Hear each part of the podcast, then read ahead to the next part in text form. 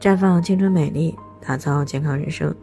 专业的女性健康知识分享呢，尽在这里。亲爱的朋友们，大家好。首先呢，还是要分享一下我们的联络方式。大家可以在我们最常用的聊天软件当中搜索 “PK 四零零零六零六五六八”，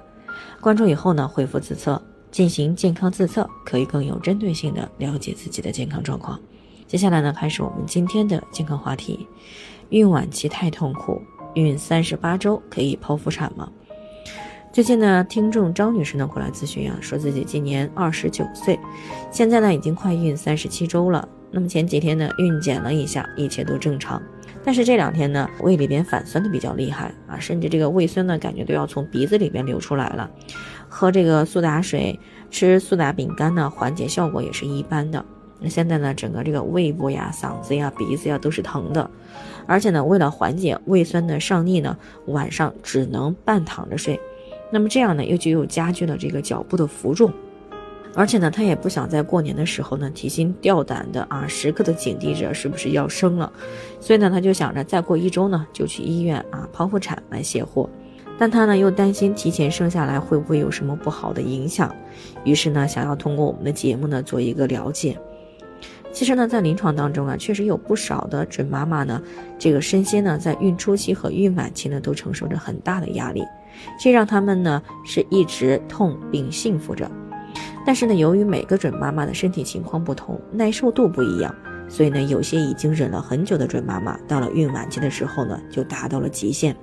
另外呢，还有一些女性朋友呢，为了自己喜欢的属相，或者呢，啊，选择这个所谓的最佳的生产日子和时辰。于是呢，就会选择在孕三十八周以前呢，就让孩子出来。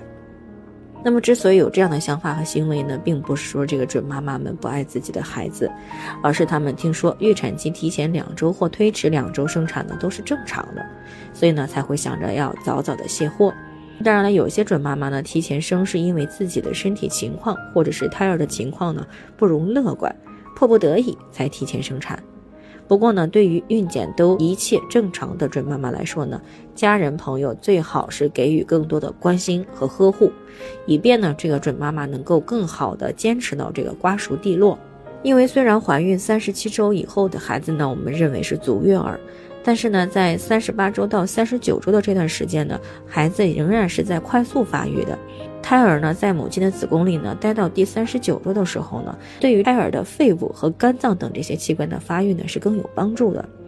那么同时呢，这段时间呢，也能够帮助胎儿呢，更快的建立免疫反应。